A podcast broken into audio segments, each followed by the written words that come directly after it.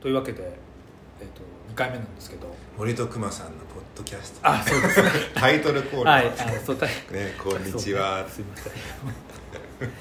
んはいあのー、2回目なんですけどあのどうでしたどうでしたかあ初回のねうん初回のね、なんかありました反響反響はね、私の方はね、ないです別にあのあんまりというかあのね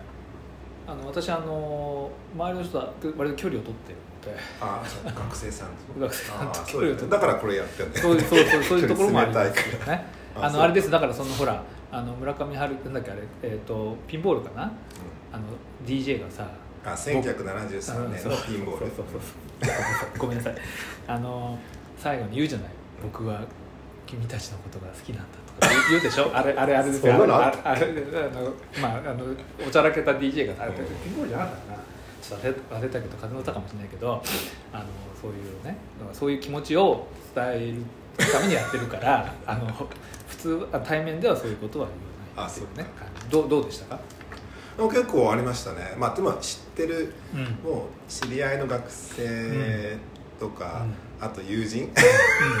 まあちょっとツイッターでほらあちょっと Twitter 宣関係伝もをねうんさせていただいたんで、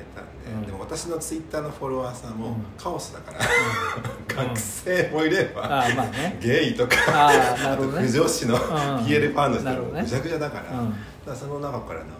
あの知ってる人たちから、結構おおむね好評だったあそうですかうんなんよかかねっうんなんか漫談みたいたな楽しかったとかそうねあのも漫談ともとはあの忘年会で酔っ払って講演したことでしたけど もまあでもうちら漫談って意識はないよねまあそうですねあの普通に喋ってるよねうん、ネゴシエーションって感じですよねどっちかってそいうとれもどうかとそういう感じですけどもあのあとね、 うんあれだったなんかあのすごいいいいいことを言ってて感動しましたとかってしててでもそのいいことってのは何のことだなんでしょう ね、そんなこと言ったうん、感動ポイントはなかったと思いますけどね、ななんだかなとかねあと出たいって人がいこれはた、ね学生さんでこれはぜひねお願いしたいそうだよね、んぜひお願いしたいよね、うん、本当ね、えっ、と問い合わせフォームよろしくお願いし ます。はいだからその例えばさあの、まあ、うちのゼミ生でそういう人もいたんだけど、だから来てもらって、なんかゼミの雰囲気とか、それいいね。あるいは卒論、うん、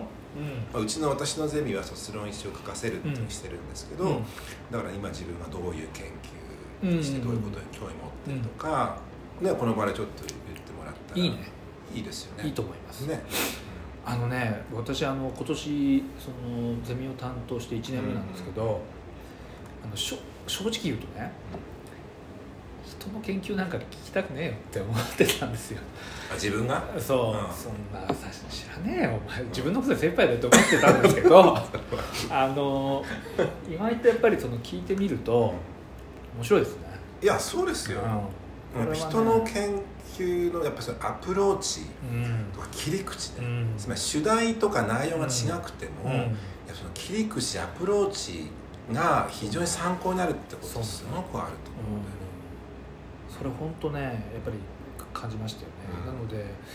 あの、まあ、ここに来てねそのやったこととかを、うんあの喋ってもらうっていうのは、非常にいいねいいですよ、うんでもなんか一人で出たくないんですどういうことだからみんなでうん、あみんなでゼミ生何人かでああそれまあそれもい言ってやましたなんだったら一人一人ね 根掘り葉掘り聞きたいですねまあでも怖いんじゃない、あこの場であそうですかなるほどねまあまあまあしょうがないですよね、あと BL のいわゆる BL ファンうんの学生さんが、うんなる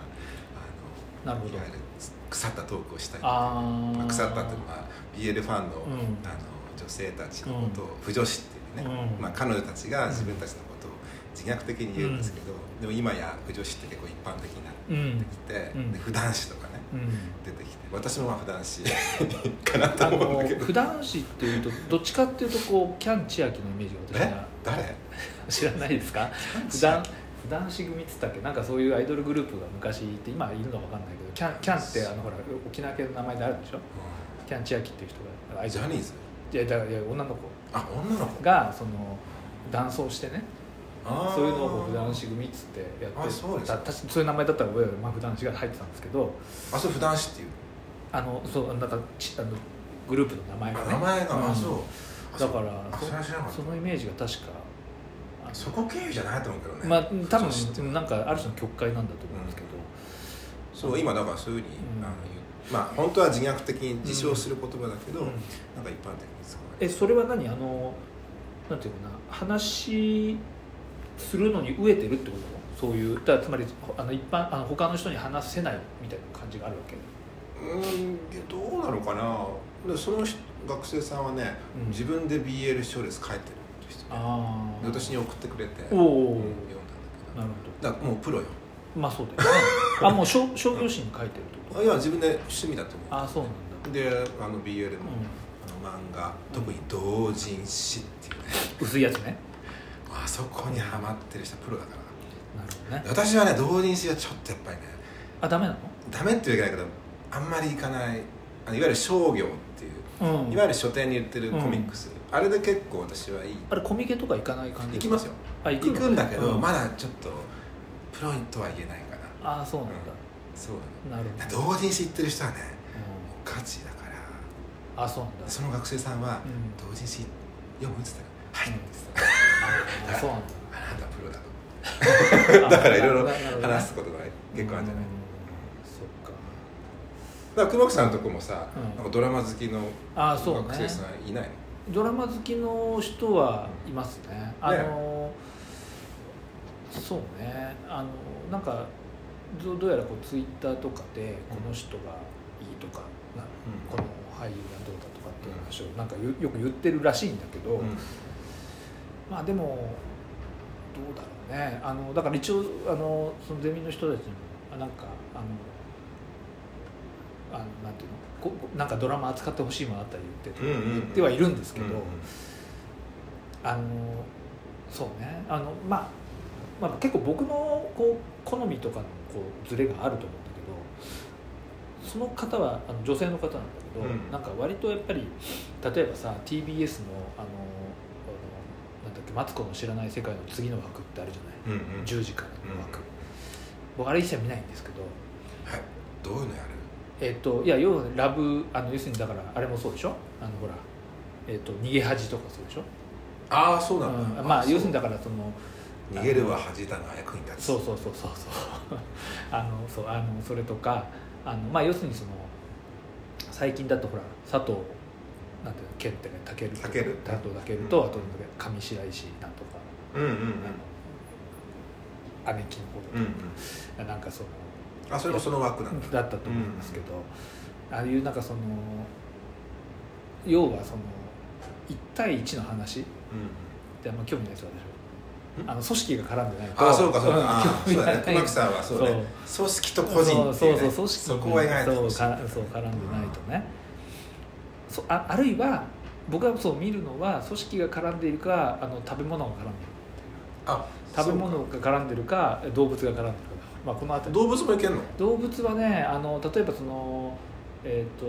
いわゆるなんていうのゆ昔で言うと UHF ってなんていうのそのほら東京 MX とかさはいあはのとかで要するに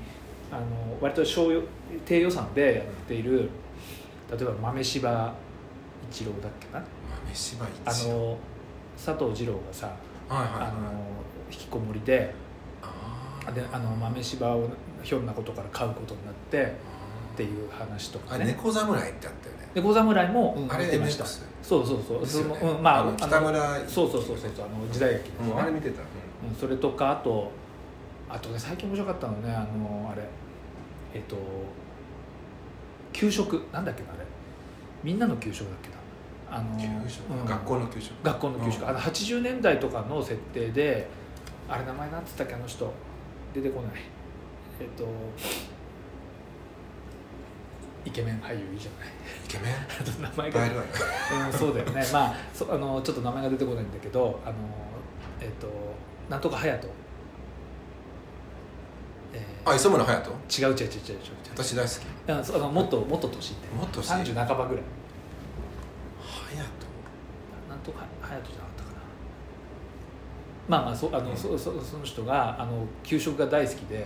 で給食のいかにクリエイティブな給食をたあの食べあのの食べ方をするかっていうのであの生徒と対決対立なんていうの対立対決対決して毎回た対決戦ってるっていうんそれ MX うもうあ MX でもやった、えーまああさのすが MX だね、うん攻めてるねそうそうあまあ多分でも制作 MX っていうかほらああいうのってほらテレビ神奈川が作ああったそのうをかみんなでそうか共有したりとそうそうかしてるだよねからまあどこだろう、う東海テレビとかねん、そういうのとかは割と見てるあそうんなんだだけどあのまあでもメインはやっぱりそ組織が絡んでるとにかくねあのい一対一のあのラブコメディとかももうもうんうちょっときついあのね何がきついかっていうとねあ の要するにさあのほうれん草がないのよんほうれん草ほうれん草がないのあのあえっ、と報報告うん連絡、相談ああのよく言いますよねそうそのさあの要社する会に人さの常識みたあいなのほ要するになんていうのあの僕一番嫌なのはあのそういうなんかあのコミュニケーションの欠如によってあの事態が紛糾する物語が大嫌いなのあ言えよそこでっていうさあのほらあの鍵のかかる部屋ってあるでしょあー知ってますあの月9のドラマであの、えー、と大麻君なななんつうんだっけほら大麻君えっ、と大野か嵐のー大麻大麻君って言われてましたよねまあそれはいいんだけそどれあんま言っちゃうダメなのあのその大野君があの主人公でえっ、となんだっけあの松坂桃李と結婚した人の名前なんだったっけあのえっ、と女の人いるじゃんうあのそあとあのほら、えっと三国連太郎の息子もなんかん佐藤浩市あそう佐藤浩市もなんだろう周りしか出てこないんだけどあのそれでそそのみあの佐藤浩市がある種のこうあの推理もあの本格もののこう推理小説とかのあのこうメタのこうツッコミみたいな感じなんだけどあのなんか「分かりました」って言ってそのあの大野君があの「分かった」って言って「えーあのえこのトリックが解けました」っていうわけで「えじゃあ言ってくれよ」って言ったら「いやちょっとみんなを集めてください」って言われていやそしたらその佐藤浩市があのなんだっけ今言えよすぐ言えよここで言えよとかって言うわけああなんかそのせい聞いたことあるうんそうそれなのよだから今ここで言えば全部解決してた問題なのにあー言わないがゆえにうんもうさもうそれ本当面倒くさいわけこっちは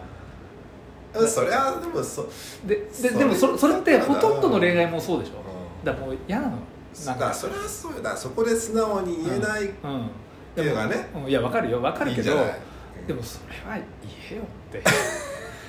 いや本当思うのなんいやかその言えないその心持ち、なんでそこで言えないのかっていうその理由っていうのがあるわけじゃんその個人の中にさうんその人の生い立ちとかさ、ヒストリーがさ、うんそこがなんかドラマがあるわけじゃまなあ、いだでけすどか、めんどめんどくさくないそれえいやめんどくさいけどそれめんどくさいでしょだってもうすぐすぐ冷えよって思うわいやそうそう、うん、い言えってけあとね思うけど、そうもっと言うとさそういうことを言えない心持ちがあって言えないと大体終わるんですよ、ね、でそれ大体それで何もなく終わる物語だとちょっと僕興味持つあそれリアルだなと思うかあそれで終わっちゃらうそうそう終わっちゃうっていうそれもうドラマになんないですそうよだからだからそれをななんとかやってくれたらすごいすごいいなやとそ思うれをこう少しずつほぐしてってさ、いやそこでなんか素直にパッと言あえのなねいそのあね心を、社会は押してってそんなに優しくないのえ社会はそんなに優しくないんですよだから実はすごい純粋なさ魂持ってるから、いやいやいやもうちょっとそういうこのうこうね本当だからねだから僕いつもそのドラマとか見るとあの突っ込む本当に 今言えよすぐ言えよここで言えよって思っちゃうのよねだからそういうのがあの例えばだからその組織が絡んでたりとかすると言えない理由とか出てくるじゃないつまりそれは例えば口止めされているいとやか、そねれ、さこの間言ってたもんね、うん組織がそうそうそうそうれに絡んでるってねそれだからそそうするとなんかなまあそそうだろうな僕もねあの、まあ、生まれていや45年ぐらい生まれあの生きて初めて、まあ、まともに組織に入ってあ言えねえなってそうあ言えねえなっていうことがあそんな話しない方がいいんじゃうん出て出てくるわけですよ、ね、あのだからそれはあのそういうふうに言わ言わないように言われあの、ねあのこうね、言っちゃダメって言われるっていうのは分かるないだけどあの中学生がさ好きな人がいてさ言えよって別に誰も言うなって言わないじゃんだからそれはね、やっぱりね熊木さんおじさ んだからだから若い人は、うんやっぱり個人と個人の付き合いの中で、うんそう言えないっていうことにやっぱり共感したり、そうねリアルを感じるのよああそうなのねやっぱり上年齢上いっちゃうとやっぱりそこがさなんか青臭いとかさ青臭いんじゃなくなてんかあのまいやたろっこしいって思うんでしょ一番さあの簡単で一番効果的なソリューションじゃんまあそうだけどさそれを言うってことそうだけど例えばさあのコンサルが ねコンサルがついてたらああのの言ってえまあすごいこうで言ってくださいみたいなことになるでしょ多分横についてたらさ大人はそうよ いやおじさんいやはおじさんおばさんはそうよだからこ子供だから言えないかもしれないけどだから大人のコンサルがね恋愛コンサルタントがそこに横についたりとかするじゃんそしたらあのあ今ねあのほら、えー、と BS のあの BS12 っていうの BS12 っていうのあの婚活探偵ってやってるんだよね、あのえっ、と向井なんていうの向井理なんていうのおさむおさむ向井おさむが帰りあのそうあのあのハードボイルドな探偵なんだけど、あのえっと結婚したいと思ってあの結婚相談所に行ったら成海莉子がそのあの対対応しているあの人であのいろいろこう指導されるんですよでそういう感じもうだからタバコなんか吸っちゃダメですよとかって言,、うまあ、あの言われたりとかねあの、えっと、あのこういう時は LINE でこういうふうに返してくださいって、まあ、いちいちこう言う言う言ってくるわけですよだからそういう感じでちゃんとコンサルがついてるあのラブストーリーとかだったらちょっと見たいなってちょっと思いますよね。 っていうかさん今日話すのはあそうそうそうそうそうそうごめんなさいまあドラマの話なんだよねそうそうそうあのー今日何喋ろうかってねうん言ってたらそうそうなんですよしたらあの前回さうんあのまあ私たちの専門の話もしたけどまあ専門外うにんちょっとこう趣味っていうか守備範囲があるよってそうですよでね熊木さんは今お話し散々したけうどんまあドラマがねそうそうで特にその組織うん個人描くとかうん具体的にジャンルで言うとまあ刑事ものがうんすごくそうですね好きだっていうあのこれはちょっとね一つ言っときたいことがあってあの えっ、となんだっけ荻上チキの「セッション20」って言ってたじあ荻ゃん上チキさんあのそうそうあそうジャーナリストあのラ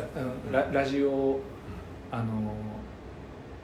番組ってさ、うんそういうそのあ今22じゃないのかセッションっていうのか、時間が変わっ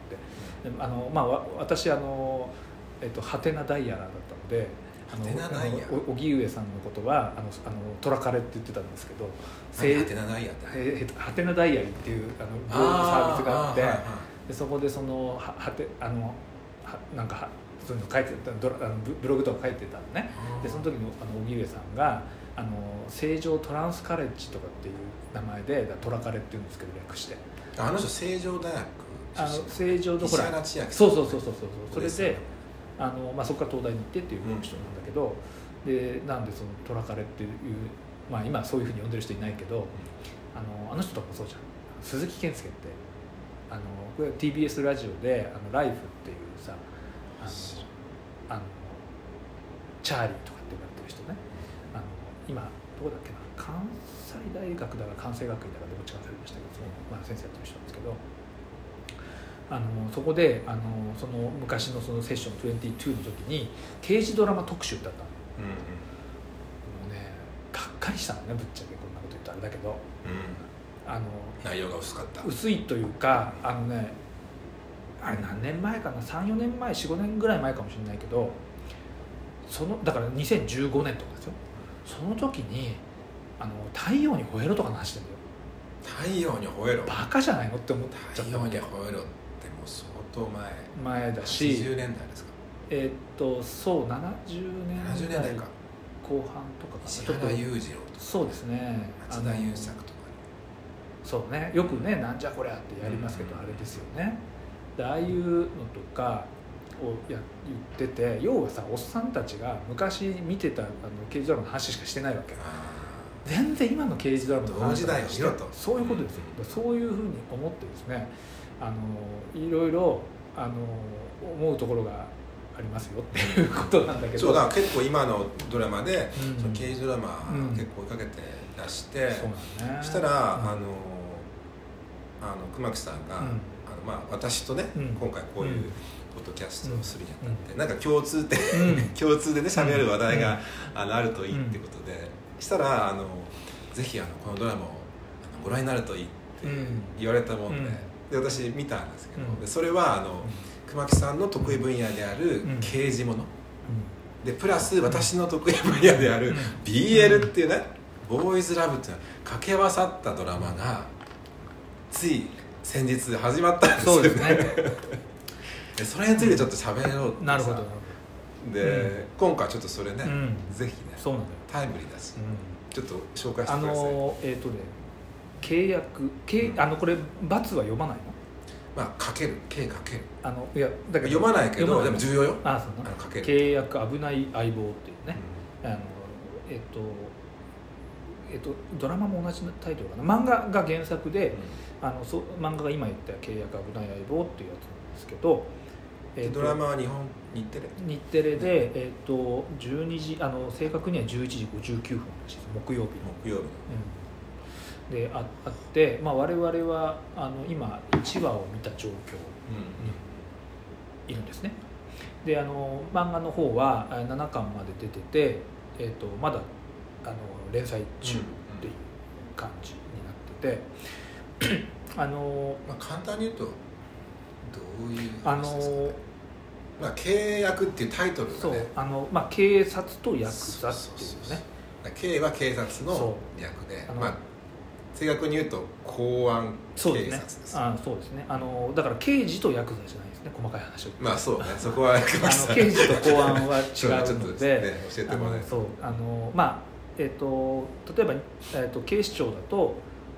まあ、大きく2つのあの派閥みたい派閥っていうかグループがあって刑事警察公安警察というふうに分かれていてあのまあえっ、とちょっと他の、えっと自治体警察とはまた違うんですけど、まあ、一般的に仲が悪いんですね刑事と公安っていうのは。であの長らくあの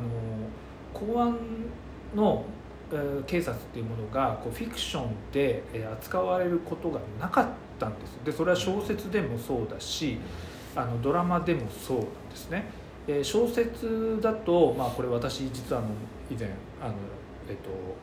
なんだっけあれあの現代思想にもちょっと書いたんですけど、うんうんまあ、2000年に入るまではほとんどなかっただから21世紀になってないとなかった、えードラマでもあの NHK であの外事警察っていう渡部篤郎とかね、えー、とあとなんだっけあの小野真知子かなんかが出てたドラマがこれも2008年とかかなあのぐらいなんですけどそれまでほぼなかったでほぼななくて例えばですねじゃあそれ以前どうなってたかっていうとあのもうなんかね謎の組織みたいな感じで例えば私のうっすらとした記憶であるのは相棒でねあ相棒ってテレビ東京のえー、とテレビ朝日あテレビ朝日か、うん水谷豊そうですね相棒でまああれ相棒は多分2000ほぼ2000年入ってからだけど、それでもなんか一回公安が出てきたことが確かあって、うんうん確か大杉蓮がその公安警察官で出てたと記憶してでるもんですなんけかど私相棒ってね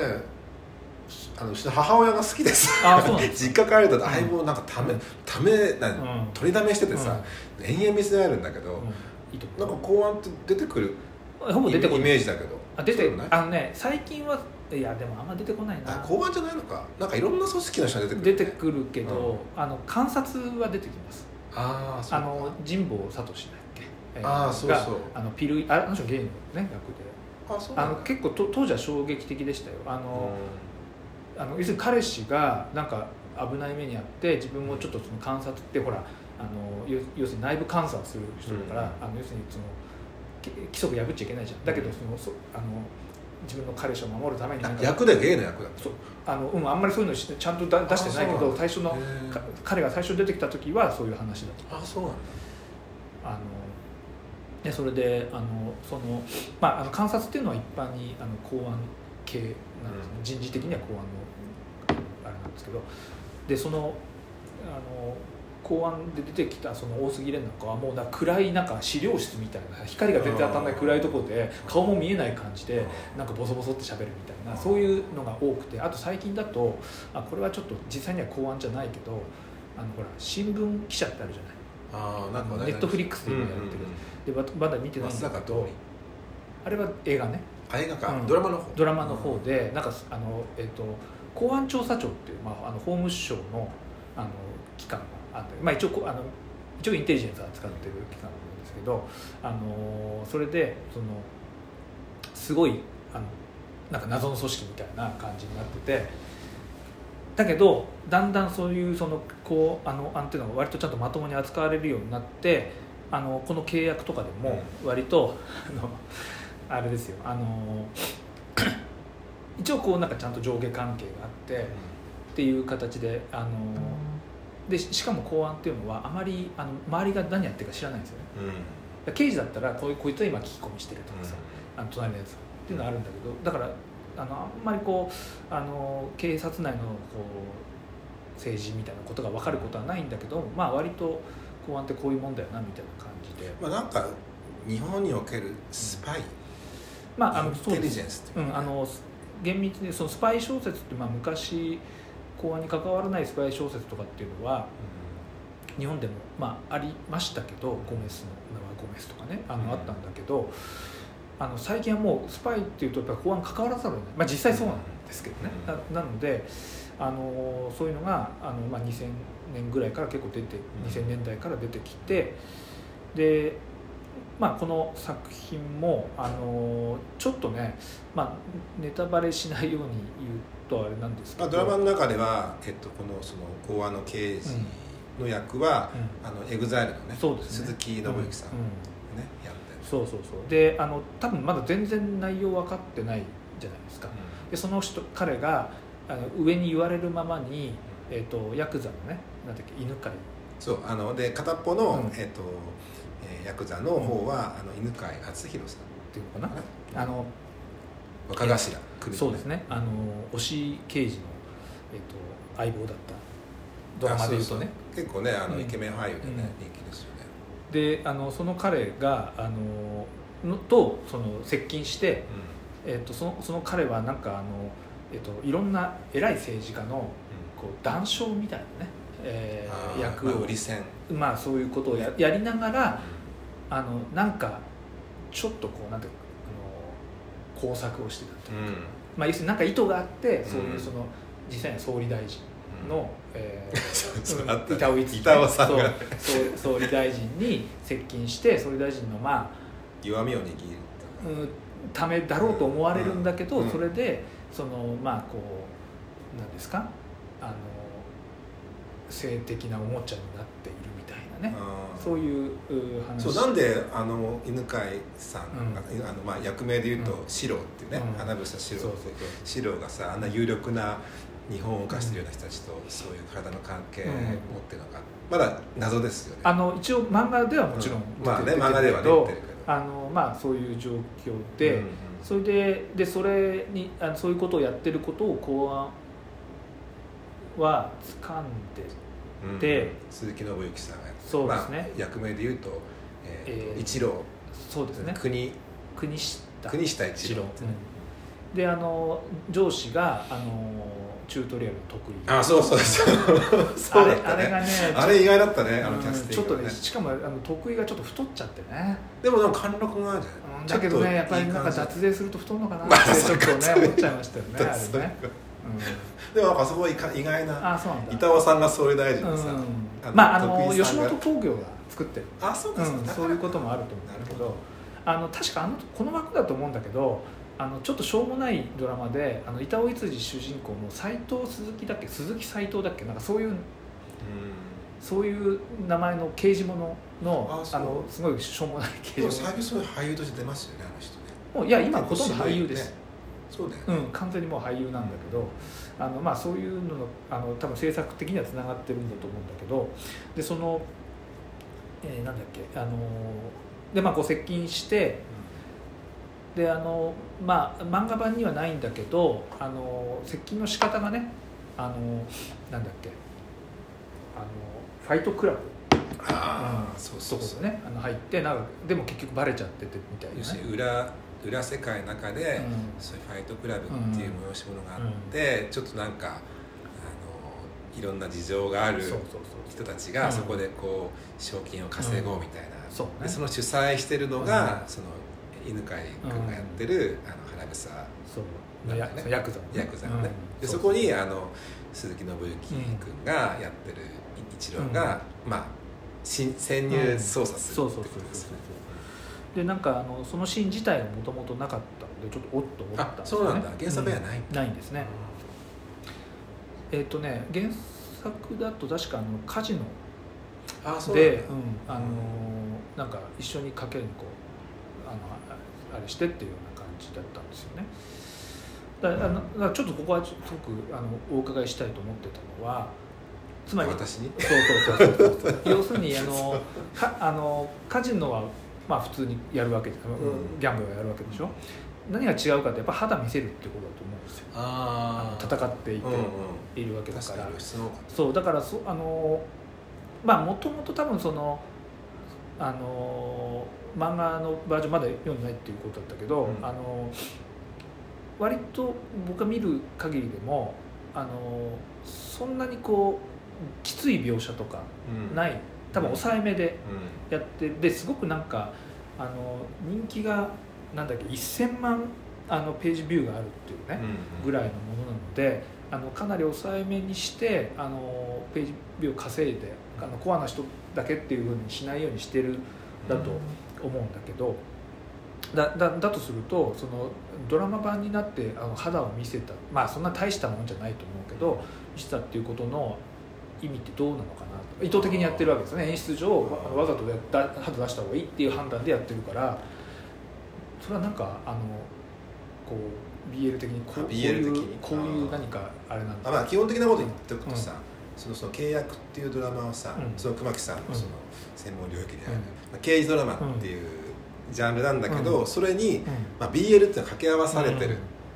ていうものなんですよね、んでそれはタイトルに、うんあの現れていそうて、ねその契約っていうのはさうんその刑と役の間にかけるっていうのがあってさ、うん記号がね、うんでそれはもう明らかに BL の、うんあのなんていうかなやり方、うんつまりあの BL でカップリングっうんうんっていうんですけど、うん男性同士のその時に、まあ、あのいわゆるポジション、うんうんまあ、属性っていうのがあってさ、うんまあ、攻めとうん受け、あれ立ちと猫っうんうんていうのがあっうて、んそれをあの表す時にそう、そううんうんかけるっていうのをうん使うのね、うんだから一番最あの要するにだから契約で言ったら、うんそのかけるの前、うん刑がうんいわゆる攻め、うんえー立ち、うんでかけるの後、うん役が、うんいわゆる、うんと、受け、うん猫なんうんですよねだから役名で言うとその K にあたる、うんその一郎うんその鈴木信義さんみたいな、まあこれは攻めうんであの役あのいわゆる白ですよね、あの犬飼う君、んこれはまあうん受けっていうでそれを表してるんだよね、あのタイトうんなるほどねルでだから作品の中でも、まああの二人は、うん要するにお互い交わらない世界うなんだけど、うんそれが接近していくんうんでそこでちょっとあのお互いにこうあるミッションをうん遂行していく、うんこれから多分ね、だけどそこにこうなんていうかなある種こう男同士の、うんうんちょっとこう友情、んあるいは友情以上の熱いなんか関係がうん出てくるんじゃないか、そこがある種 BL なるほどとして読みぐうる、んつまり関係性の余白があるなるほどねあのー攻めとまあ受けっていうふうに言ってたけどあのドラマ見る限りだとどっちかっていうとさそのそのなんだっけ国下の方うんうがん捕まってたじゃんそうね、うん、でなんかあのどっちかというとイニシアチブを取ってたのは、うんあのそのああのなんだっけ白ねそう白の方うんうんだったでしょ、そうね、まあうんこれからどうなってかわかんないけど、うんただあの BL のファンから言わせると、そのね何かける何っていうのはね、本当不分率みたいな感じだよでねさ、そこでもう示されちゃうと、その関係固定なのよなるだから多分、ほど、うんやっぱり K うんだから一郎の方がやっぱりこれから立ち、あのその待タっッてるんじチゃないかなっていうのは例えばさあのもう本当に薄い本だったら実際にそういうあのプレーがあると思うんだよねだけどないわけじうんゃんだから多ブ分ロ多マ分ンス、ううんんブロマンスだかブロマンスっていうのは何ですからあそうかそううんかそれらだだけけ聞いあとだかからねボーイズラブってね、うんあの定義が難しいんですよね難しいですよねつまり、うん最大公約数的に言えば、うんあの男の子同士の恋愛っていうんだけど、うんでうんも男の子っていうのも定義が難しくてほつまり物理的に燃焼うっていうことでもあるけど、自分がボーイって思ってれ ば言えちゃうわけだからそうすると男の子っていうのもやっぱまあ男性っとうんうんて言い出した方がいいかなうっんてこともあるしなるほどあねとその男性同士っていうのもさそのどういうことなのかってもあるしそれからやっぱ恋愛っていうのをどこまで含めるか、うだから全部もうフルコンボで揃ってる、うんつまり性愛も込みんうんなのか、あるいは性愛込めないプラトニックなラブうんあるいはラブまでいかないうん友情なんだけど、友情よりもちょっと熱いで恋愛よりは未満、難しいねうんでねまあはっきり言っちゃうと、うん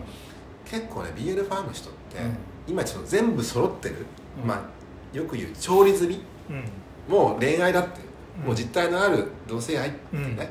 あのエッチもしてっていううんでそれよりも、うんそその以前のまだ調理されてない素材う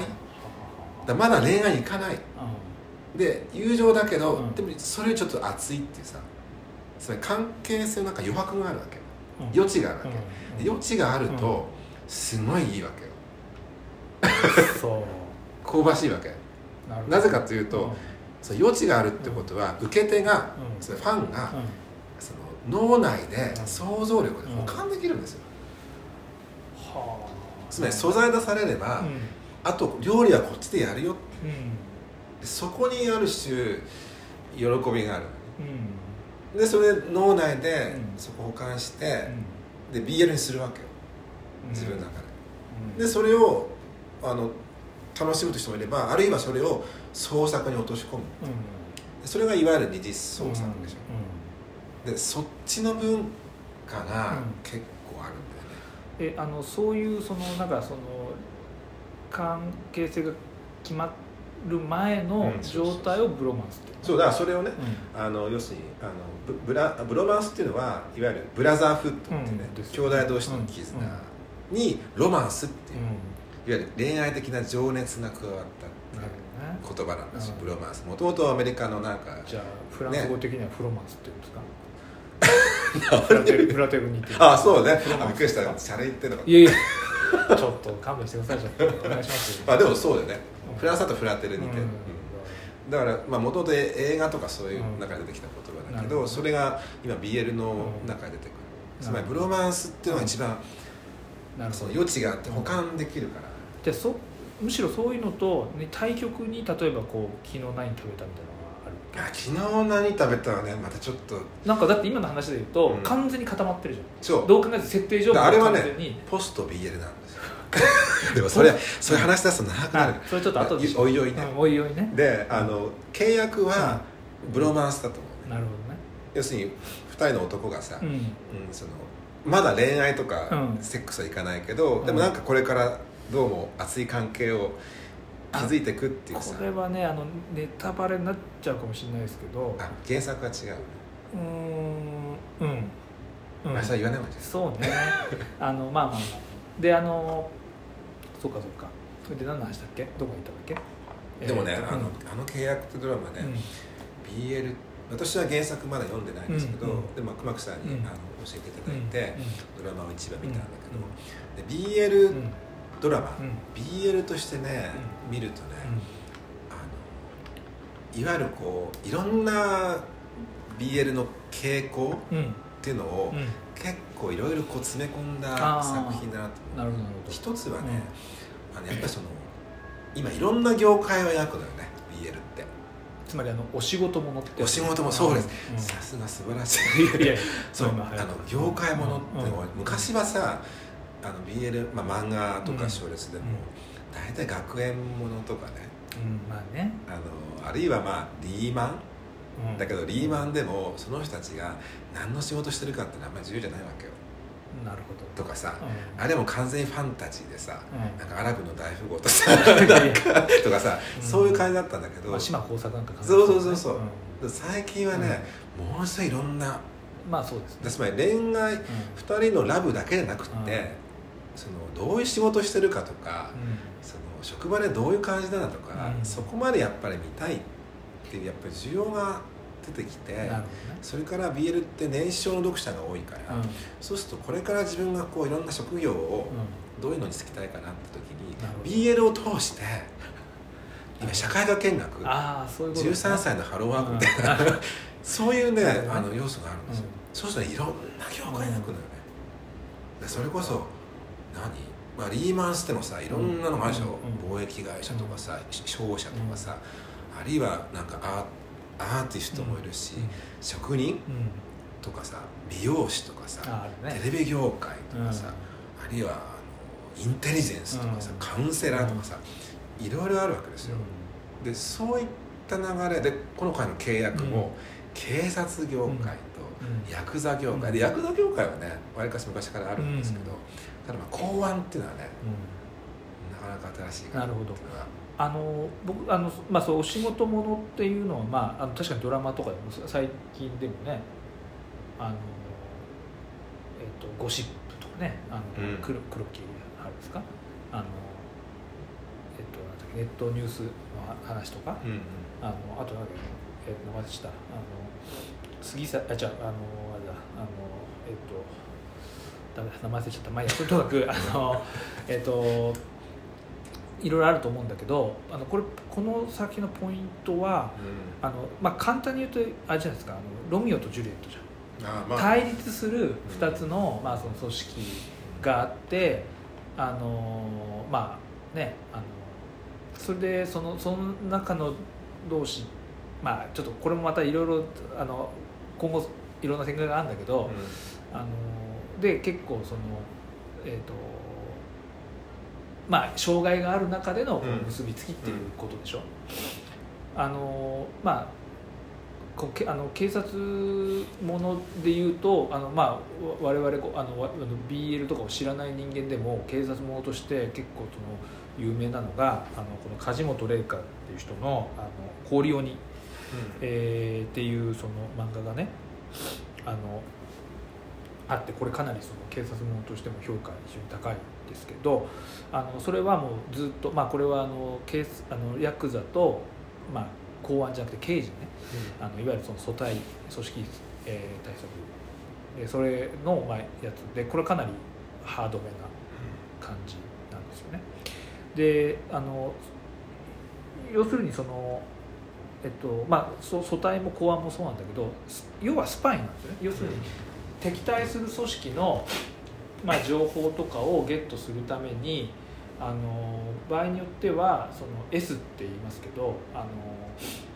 えっと、その敵対して組織の中に情報源を持つためにその人と,、えっとこう強い結びつき、えーを持ってあのそれでそのあの相手の組織にバレないようにそういうその、えーとまあ、作業って言いますけど、そのあの情報収集をまあするっていうことでであの、まあ、単純に考えてそのロミオ・ジュリエットもそうだけどあの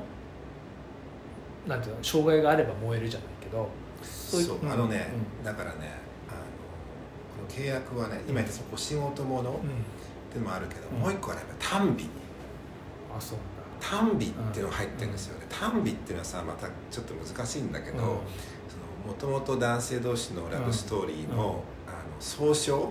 今うん BL って言いますけど、うかつては「やおい」ってうん言っていて、その前は「単美」だったんですよ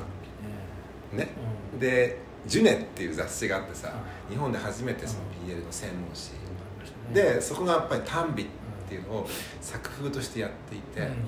うんででかつてはそそのジャンルの総称だったんだけど、でも今でもその単美うん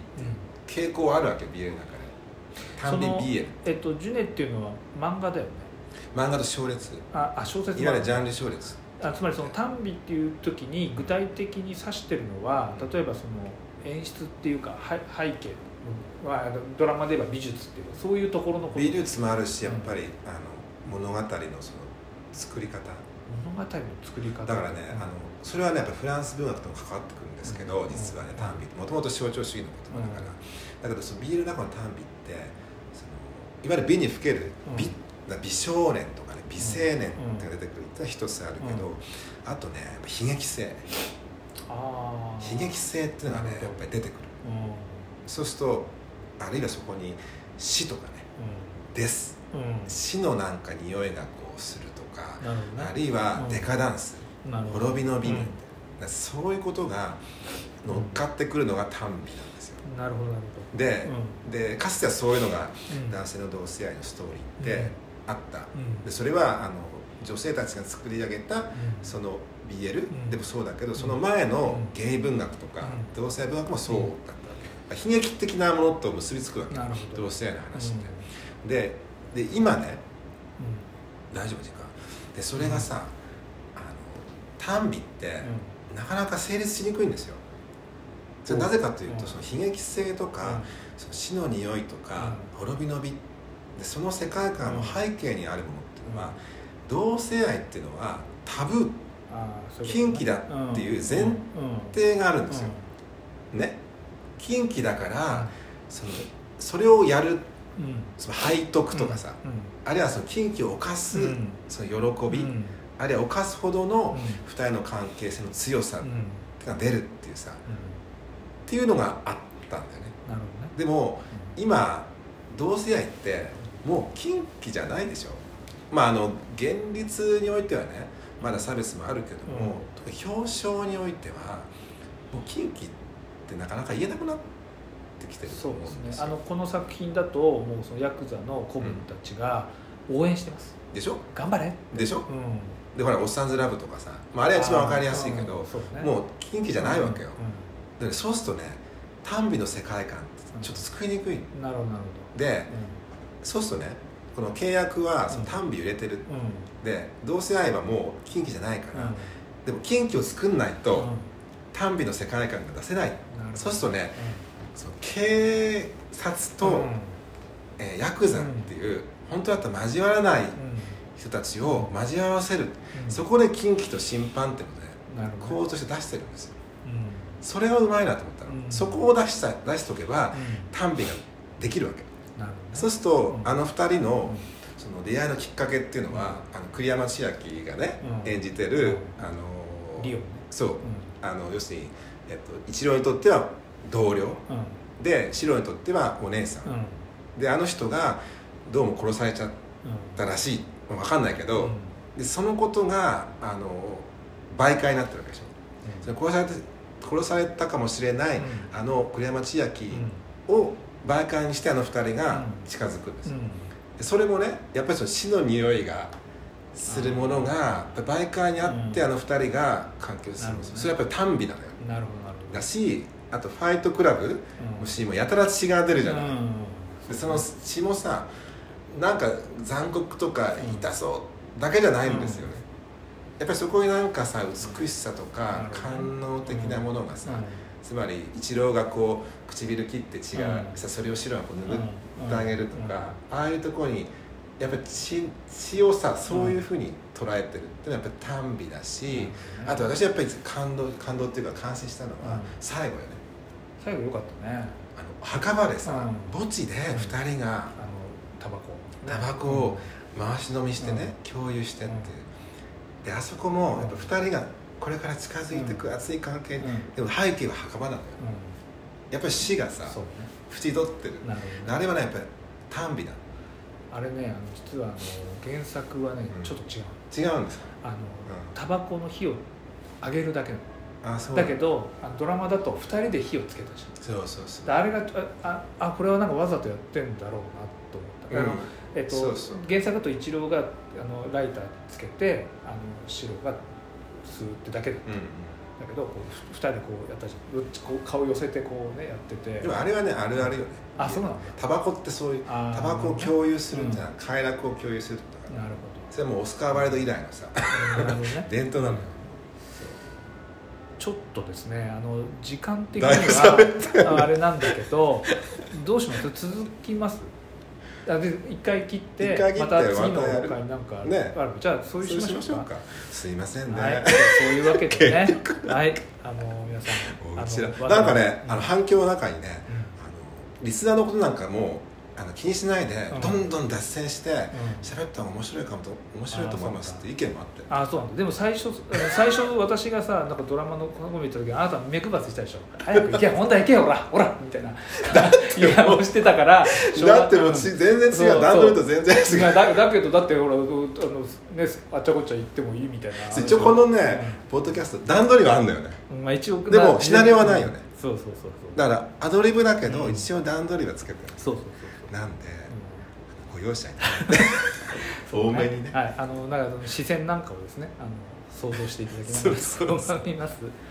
というわけでじゃああの、はいまた、えーまた次回とそうですねお疲れ様でしたはいどうもはいありがとうございました、はいどうも